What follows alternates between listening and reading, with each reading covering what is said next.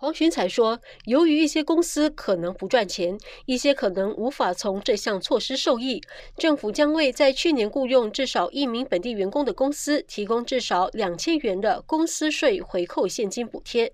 Second, I will enhance the enterprise financing scheme, which helps Singapore enterprises with their financing needs. The maximum working capital loan quantum will be permanently raised to five hundred thousand dollars.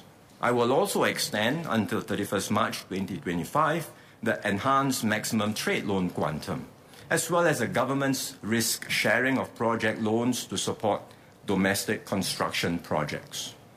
黄群才说，政府也会加强企业融资计划，将营运资金贷款顶线永久提高到五十万元。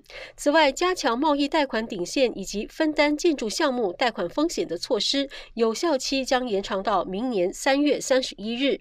黄群才也宣布，技能创前程企业补助计划将延长到明年六月三十日，让雇主有多一年的时间申索剩余的补助。城市频道记者报道。